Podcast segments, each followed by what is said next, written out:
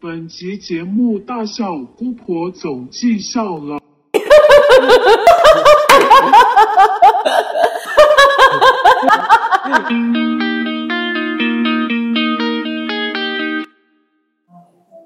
Hello，大家好，欢迎回到产子之间，我是你的灵魂家人 Viola，感谢你们听见这个频道。噔噔，今天我我们邀请了我们一个新的老师，叫做阿 Rain，来到我们这边。那我们请他来跟大家 say 个 Hello，你好，大家好，来自我介绍一下吧，老师。好，我是嗯呃呃，我是新来产子之间的塔罗老师。然后老师他之前是在大陆待非常长的时间，回到台湾之后，前一段时间在经营餐厅嘛，对不对？对对，然后发现就是社畜人生很辛苦。对，原来原来人还有这么多款，真的。然后，哎，你说你餐厅经营多久？五六年哦，哇，那是一个什么样的生活？跟我们分享一下。社畜人生。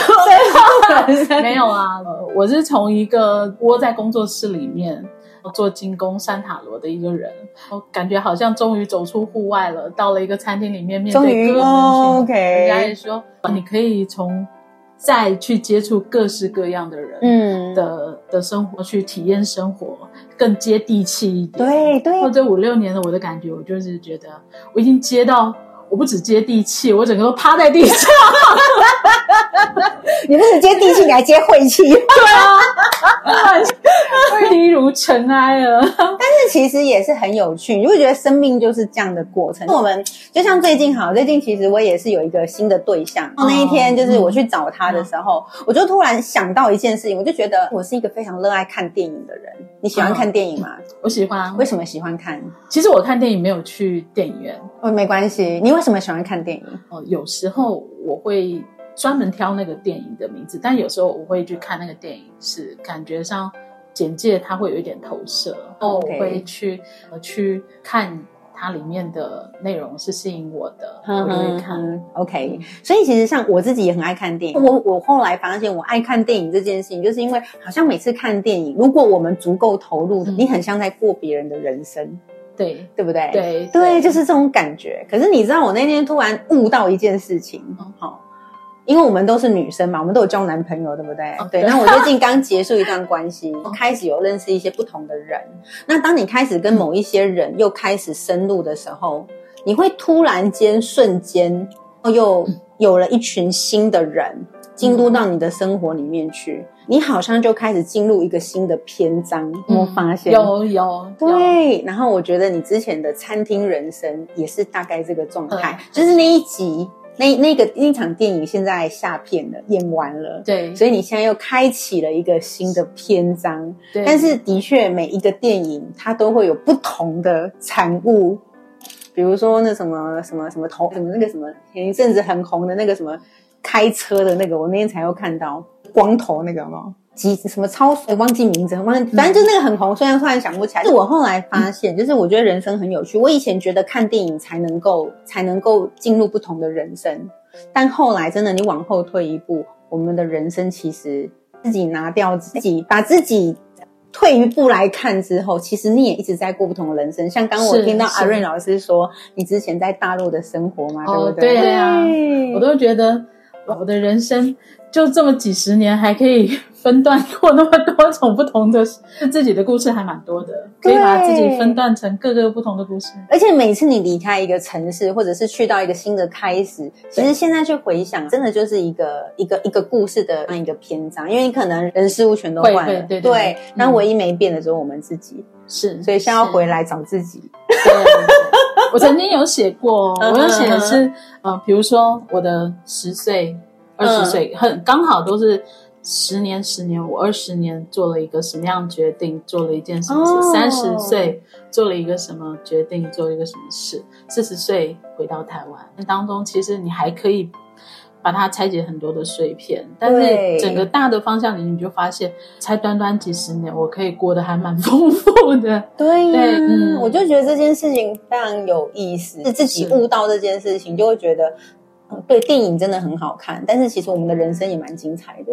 是，是 你在那个电影当中，你会随着那个电影起伏，或什么喜怒哀乐、悲欢离合都在那里面。对对，但是总有一，天，你还是会这部电影，你还是会看完。对对对，就像你知道，对，特别是女生，女生其实在交男朋友，大概每交一个就是一场电影什么片呢？恐怖片。对对，就是不同的片。我跟你讲，我我前两我前几天才分享一个内在创伤的那个影片。我我我大概前前前一任非常可能长期有在吃吃抗忧郁药的一个男生。哦对，那因为我们也是交友软体认识的。那他因为他在追你的时候，你不会有感觉嘛？他表现就是很正向、很阳光。没想到交往之后，他的情绪管理之差的，然后非常可怕。然后他会很容易暴怒。那我也跟他这个人莫名交往了一年。一年，嗯一年不久，但是在那一年里面，我就是被他滚，叫大概大概叫了十次吧。就大概差不多一个月一次。对，就是频繁前两个月还没有。对对对对对，大概就是这个频率。那你知道，就在那个过程因为，男生就他甚至是我这辈子认识过最可可怕的男生，是因为我后来我们还有打架。大打出手，对。那如果有兴趣的听众，可以去我们的 YT 去看那个内在创伤那一集。哦，吓我一跳，我还以为 YT 会看到打 没有没有没有没有没有去 YT，、我有分享那个内在创伤。对，那我要讲的是，也是因为遇到现在朋友的时候，因为他啊很有趣。我现在认识的这个朋友，他有很多的包含声音，或包含他的一些生活状态、星座。全部都跟我那一任有暴力倾向的男朋友有很多雷同的地方。对，那我也没有觉得在那个关系里面我有怎么样，因为其实我们自己在身心灵的路上，所以其实那个时候我知道那个男生的状态，我也知道我自己不适合他，所以最后我就决定离开他了。在那个可能我们有打架的这个过程，其实我是有反击的，我也有干掉他。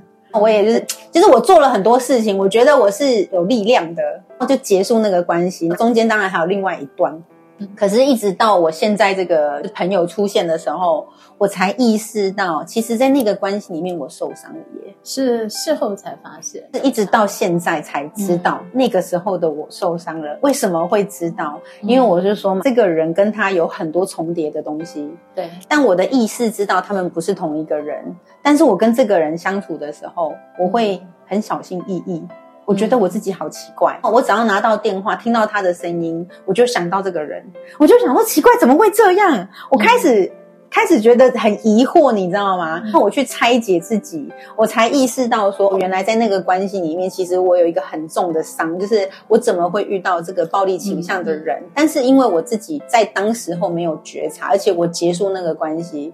而且我还跟那个人当朋友，嗯，所以你知道，一直到这个人出现，我才觉得哦，宇宙真的很妙。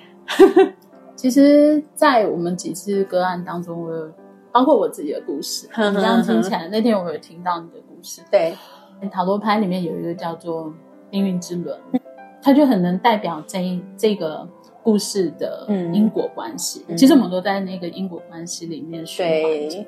我也是会经常遇到，因为我们心里对于我们另外一半，或者是说对于我们呃期望的一个爱情的一个面貌是这个样子，所以我们就很容易去找到像这样子，或者是被这样子一个状态的人，或这样子的一个特质的人吸引。嗯，但是有发现哦，我自己也有发现一件事情，老天爷他总是会在。会丢给你一个重复的功课，他会每一次都是用不同的面貌出现在你面前，但是他不停的重复的教会你一件事。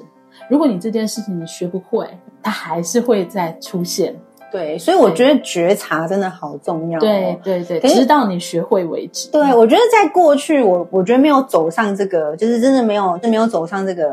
就像那天我跟我妹妹在聊天嘛，我就跟我妹妹讲说：“哎，我知道为什么这个男生会出现在我的生命里面。那我知道为什么这个流会让我们有机会可以连接。”然后妹妹就问我说：“那我跟我男朋友？”我说：“那、啊、你自己要去想啊，跟我屁事。”那你你的流我怎么知道？但我知道我的流，我就说，所以你要觉察，因为人跟人相遇，像我很喜欢一句话，非常喜欢，都是久，所有的相遇都是久别重逢。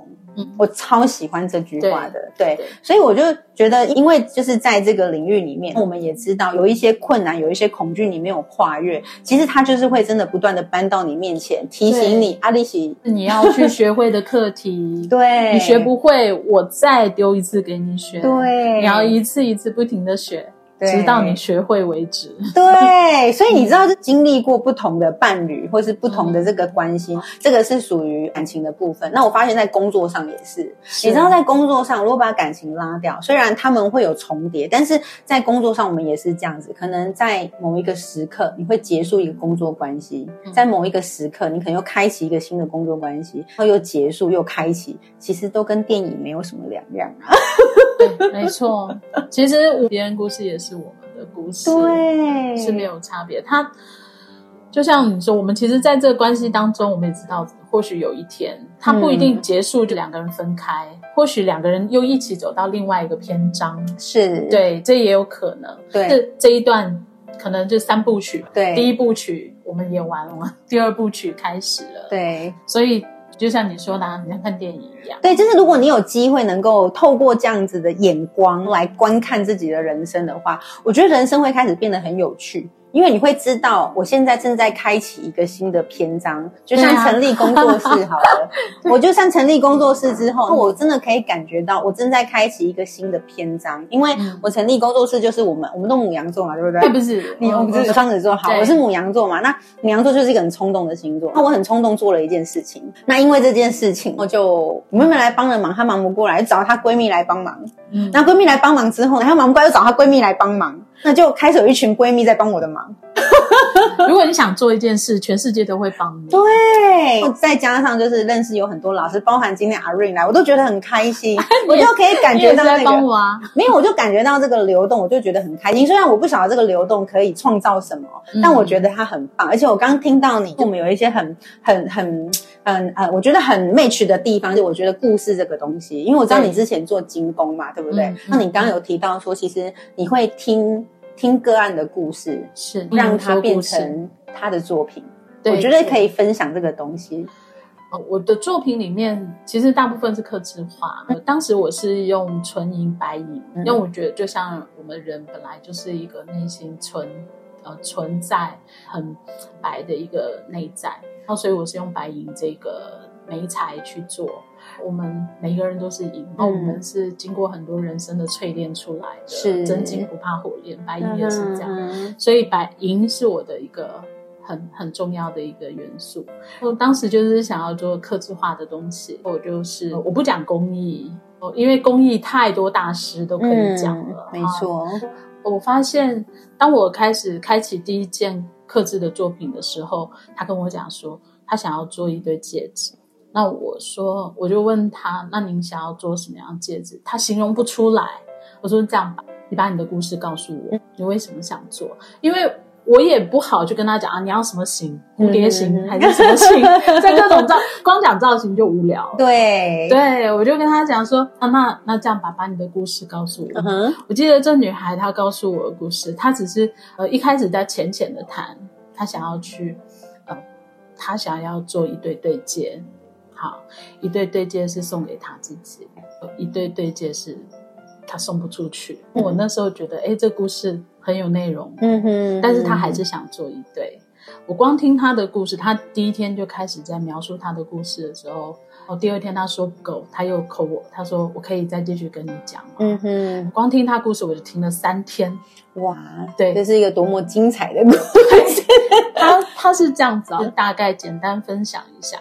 嗯，这个女孩子呢，她是已经有结婚的，是她当初结了婚之后，还是一直都忘不了另外一个人。我觉得这样子的故事其实还蛮普通的，是是，很多人都很多女孩子这样，可能因为某个原因，呃，就不得已嫁给这个老公。这个老公对她非常非常的好，好到她自己认为无可挑剔。呃。他这他这个另外这另外他心里面藏的这个人是他心里一直过不去，所以他也觉得他很对不起他老公，他很想要做一个纪念，这个纪念就藏在他自己心里。是。对，然后这个男生呢，其实他跟他相处只是一个很短暂的，就很像我们之前以前看的那一部电影啊，只有四天，他们的相遇、相爱、相识就只有那四天。可是通常就是这样才会难忘，对对，因 为他们没有经历人生。对，没错，他们没有柴米油盐。对，完了，我们我们一下就突破盲肠了，还不过没把一个。浪漫的事情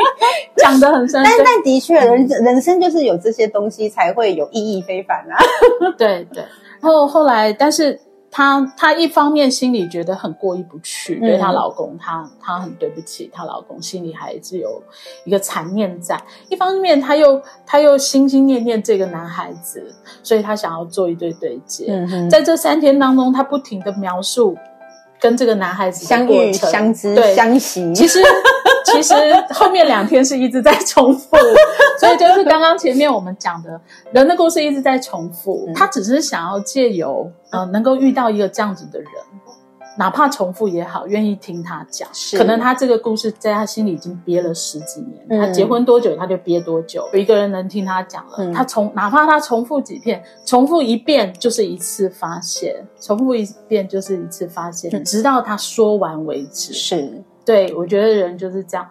后来他让我帮他做了一个戒指，有一天他跟我讲，最后一天他说我的戒指做给他了之后，他整个就哭了，因为他觉得那那一只戒指是直指人心，刀不认血的感嗯，觉。我知道，对，他说其实那、那那一对对戒做起来我没有那么友善，就我知道他们的故事。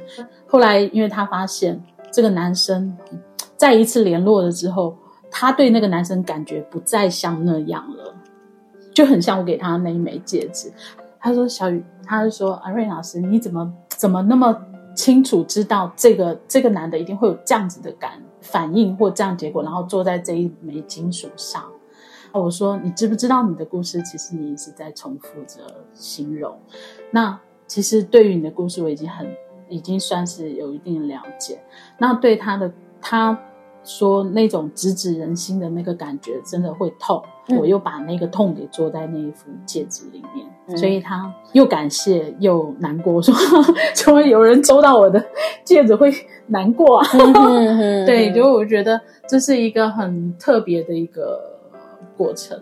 我觉得这就是一个很棒的开始，因为我自己其实也是有呃，自己其实也一直觉得啦，这个世界上地球有将近八十亿人口，但就有八十亿种人生，而且样样不重复。是，所以刚刚在跟阿润老师聊的时候，我就觉得在这个部分我们很能够契合，因为我之所以成为占卜师，也是因为我太爱听故事了。啊，对对对，对，我朋友每次都开玩笑说，哪有人像你这么好的，可以光明正大听八卦还收钱？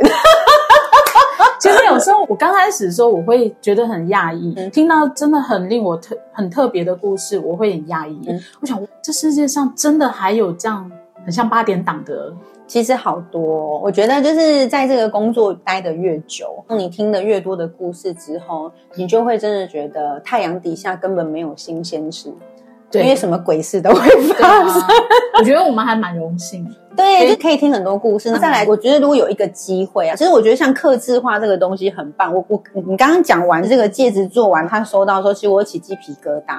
你知道，对，因为那个时候当下有一种感觉是这个故事的灵魂被放进去。这样子的一个器皿里面，嗯那为什么会起鸡皮疙瘩？是因为我们人都会需要一个出口，就像我们占卜师，其实对很多人而言，我们是一个出口。嗯他可能没有地方去，他可能不知道找谁讲，他可能真的很困扰，他可能来找了一个占卜师。那可是有很多占卜师可能以为我要来解惑，其实没有。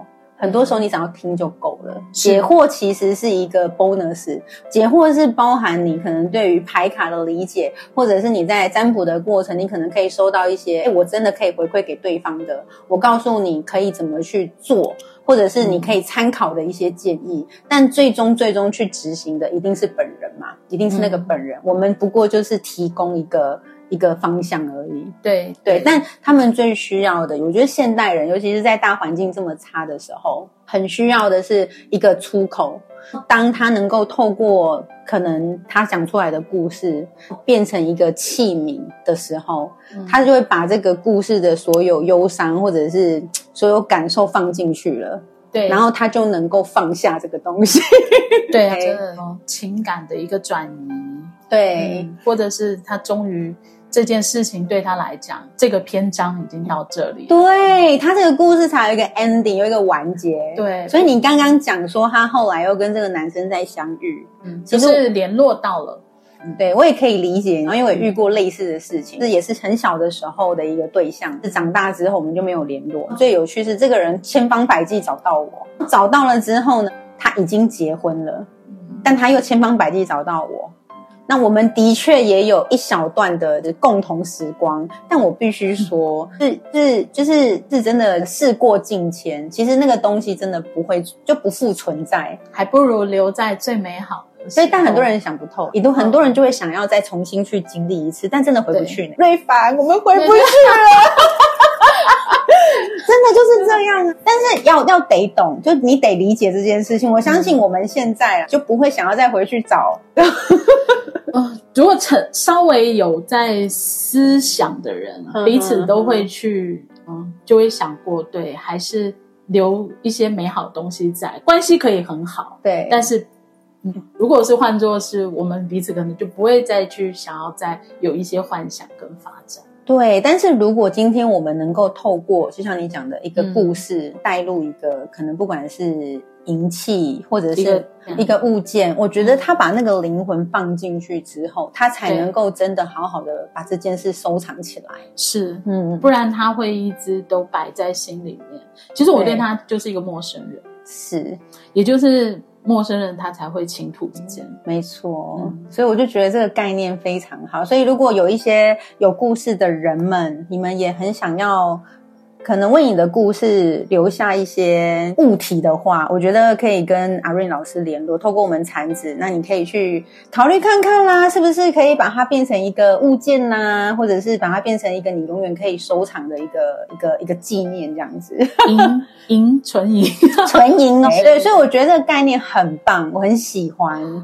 其实我发现我的作品有分阶段，年轻时期，大概差不多是在稍微年纪轻的时候，我自己也是刚好是在经历的那一段时段，所以我对于比如说的，像我刚刚讲的戒指也好啊，装饰也好啊，都可以克制化，但是呃，会着，我觉得我那个阶段是在那边，我可能觉得说人的人比较会寄情在那个状那些东西里面，后来我慢慢。会去想到说，人慢慢年长，包括我自己也在经历，我自己也有我自己的故事，是。会把自己的作品慢慢去升华一个形式，就会觉得说，其实我们不一定是一个外在的一个样貌，就是外在我的是饰品也好啊，耳环、戒指或者是什么，当然这些东西是最容易随身佩戴的。嗯哼，慢慢的我会把自己的作品再升华。比如说，变成一个容器器皿，这一个一个作品，它是真的能够去代表你自己的东西，代表这些说故事的人，他才能够去承载他真正的故事的灵魂在里面。真的，对。然后我们自己也有我们自己需要去承载、盛装的东西，可能它就是一个器皿，每一个人他都是一个容器。对啊，我觉得很很很好的概念，很棒，就把所有的故事放进去一个地方，就有点像以前小时候，不是说你有秘密要去拿去挖一个树洞，都跟那个树洞说了吗？对对对，其实就是有点类似那种感感觉，只是现在把它变成是一个实体的，你可以放在你可能看得到的地方，而且这个故事你可能只有跟你的创作者说，可能经过的人也不晓得他有什么灵魂，那个灵魂只有你知道，他就是全世界独一无二。我很喜欢小王子，你知道吗？真的故事，你知道小王子的故事吗？对喜欢？我喜欢，就是狐狸。狐狸说：“当我只是一只狐狸的时候，你跟我是没有连接的。但如果我被你圈养之后，我就是你的狐狸。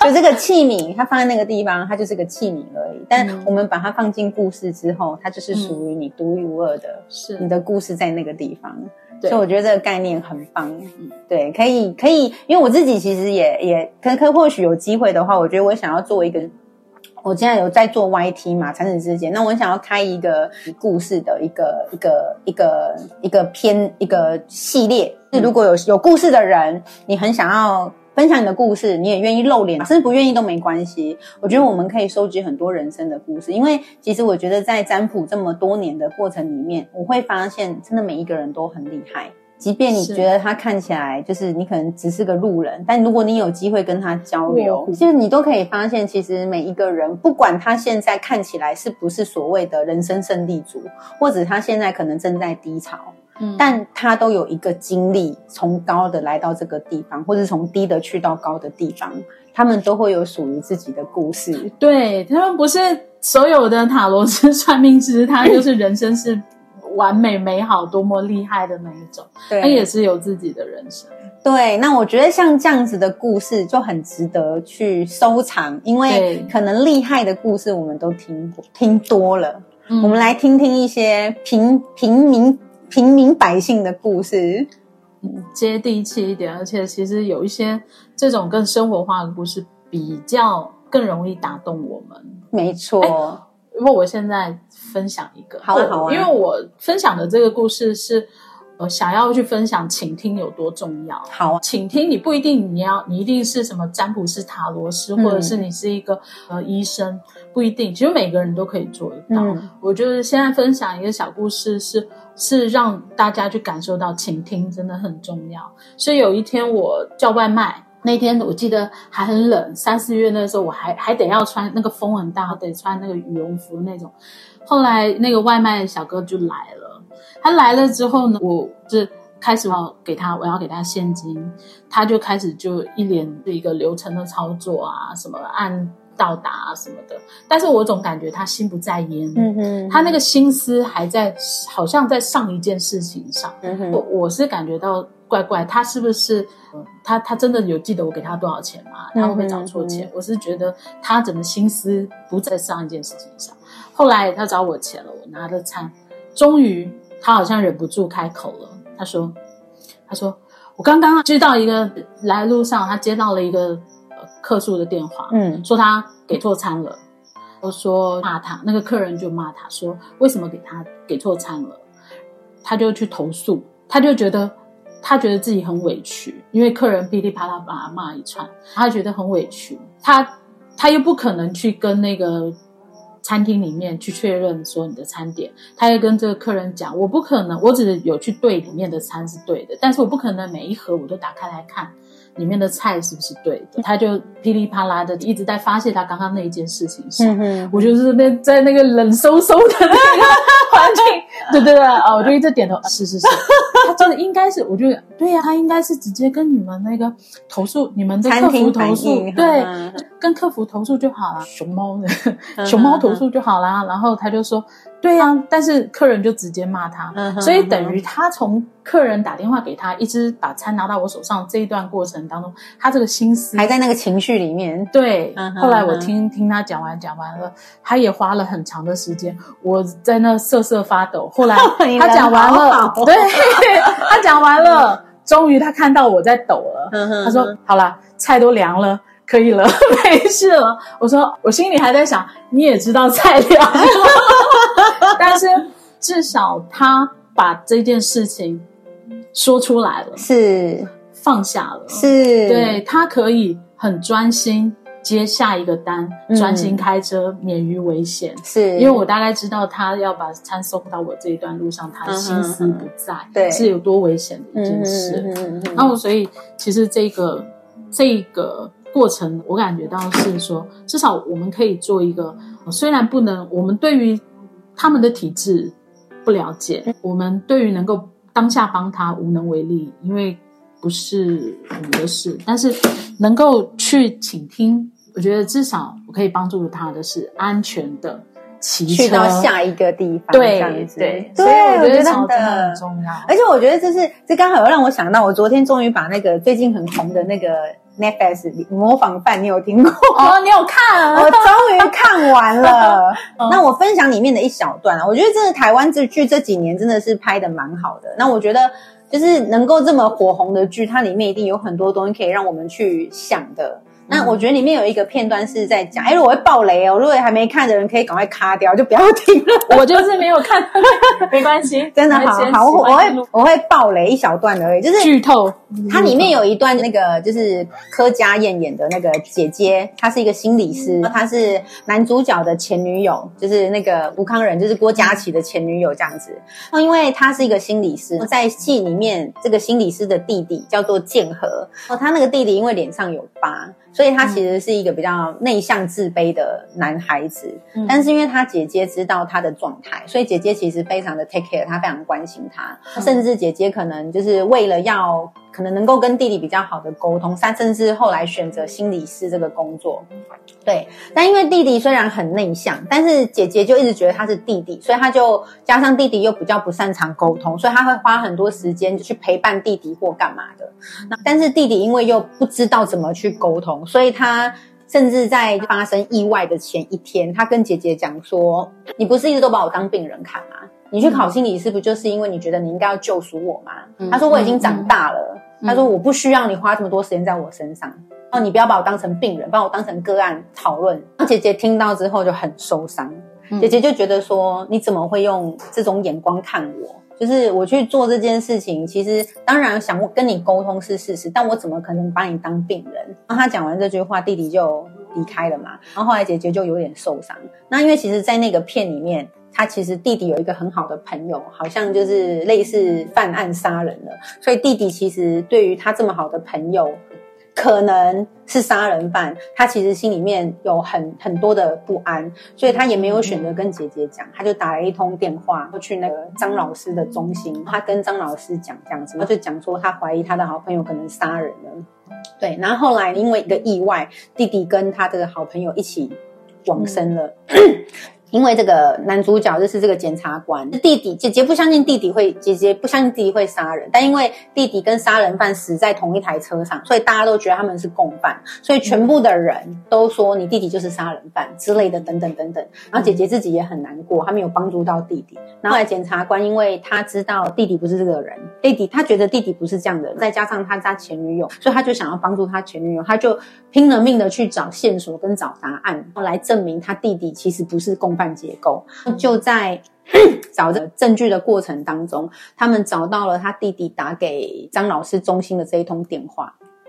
那通电话里面满满的，前面在讲他觉得很担忧的这个过程，他的好朋友的过程。然后他就说：“为什么我要打这通电话？”他说：“其实我姐姐就是心理师，但是因为我知道我姐姐她非常的担心我，我不想要再让她担心，因为她其实也是一个孩子，但她从小她就要放弃很多的小孩子的玩乐，因为她要照顾我，所以她可能要被迫成为大人，甚至要一直担心我。我又比较内向，所以我不能够再给姐姐添麻烦了。我想要有自己的方式来处理。”这件事情，因为我知道姐姐是非常爱我的，巴拉巴拉巴拉巴拉。可是这些东西就是在弟弟过世之后才交到姐姐手上。那当然，我觉得在某个层面，姐姐收到这些东西，她会有一个完结，是其实弟弟就是我，我，我弟弟在我面前跟我讲的这些话不是真的。那个电话里面这一通才是他真正的心声。那我回应到你刚刚讲的，我觉得沟通真的好重要。是，就是很多人。我觉得在可能是现代在成长的过程当中，真的没有人教会你怎么沟通。很多时候我们都会就像这个弟弟一样，他用了他的方式做他觉得不要困扰姐姐的方式来为姐姐好，但最终姐姐根本没有听见他的心声。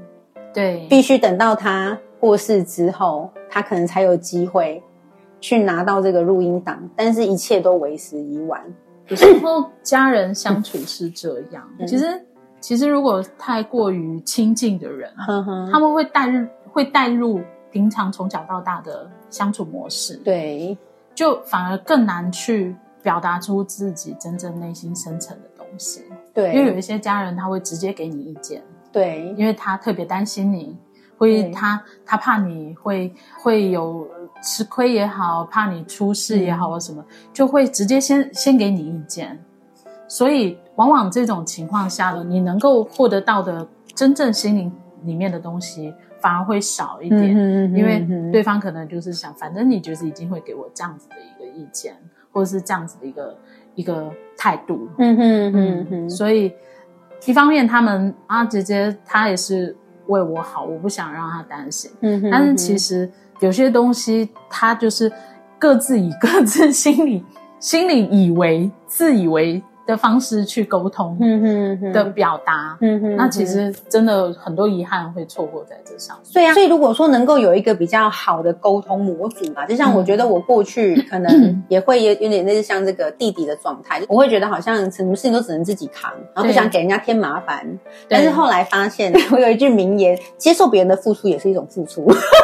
对，哎，是。对。不要太太自自强，太自对，接受别人的付出，真的也是一种付出。对。因为我们都知道嘛，当我在倾听别人的时候，或者是就像即便我们在智商好了，我们在做这个付出的时候，我们就知道对方是收得到的，对不对？是那对我们而言，我们是付出嘛？那对方难道就没有任何收获吗？他也付出给我，因为他愿意告诉我他的故事。那我们把这样子的东西放到生活里面去，包含家人关系。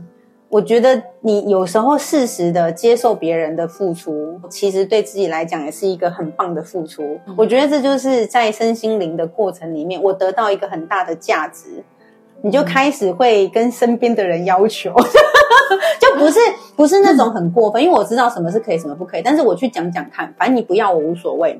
我告诉你不接受无所谓。我今天跟你讲了，如果你给我的反馈是可能是比较直观的，或者是可能是比较我觉得没有真的给到我价值的，那我还是可以转过头去找其他人。但至少你会知道我现在的状态。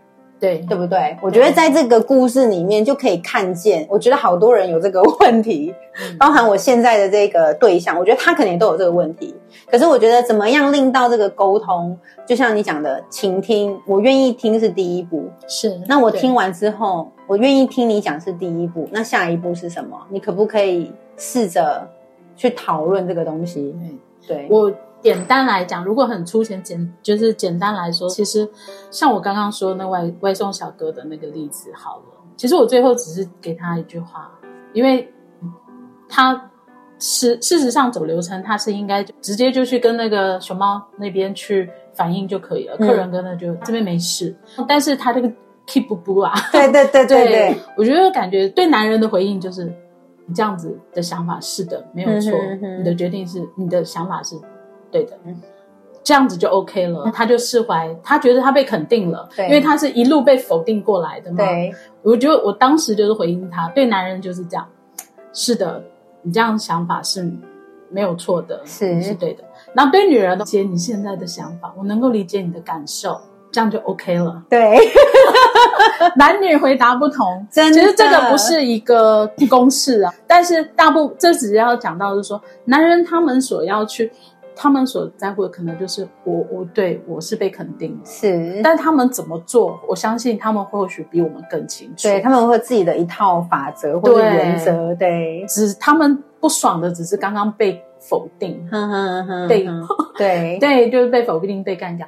女生她可能是需要她，她可能只是不停的一直在表达她的那个情绪，是是嗯是。是是讲对你觉得你的感受，我非常能够理解，这样子就 OK。其实这个过程，这个关系，或者是发生了什么事情，他们很清楚，嗯除非他还会希望你再给他一些意见，那你再把你自己所了解到，或者是说他能够去接受的，再给予他一些比较正向的意见就好。所以你看，人类真的是一个很有趣的生物。他们需要，我们需要的东西很多，不管是情感的啦，或者是理性的啦，甚至是一个抒发的啦。我觉得为什么地球这么好玩，就是因为人类这么有趣。人类其实对极其复杂，但是其实拆开来了。其实也也就是也就是把它凑在一起，怎么样令到自己可以很舒服嘛？对对，其实先舒服吧。对啊，先舒服吧。对啊，我经常就是在想说，千万不要在负面情绪下做任何的决定。嗯，没错，对，是先找一个能够倾诉的管道，或者是说我们成为一个倾听的人，是然后先把心里舒服吧。对，真的，我觉得倾听跟说出来很重要。我觉得塔罗或者是身心灵的服务，嗯它能够在这个时代越来越多的人愿意从事。我觉得有很大的部分是因为，当大家都急急忙忙在嗯生活或是工作上的时候，真的会忘记留时间给自己。但唯有透过不管是倾听，或是像老师的创作，那我们才能够开始跟自己去真正的有所连接。对。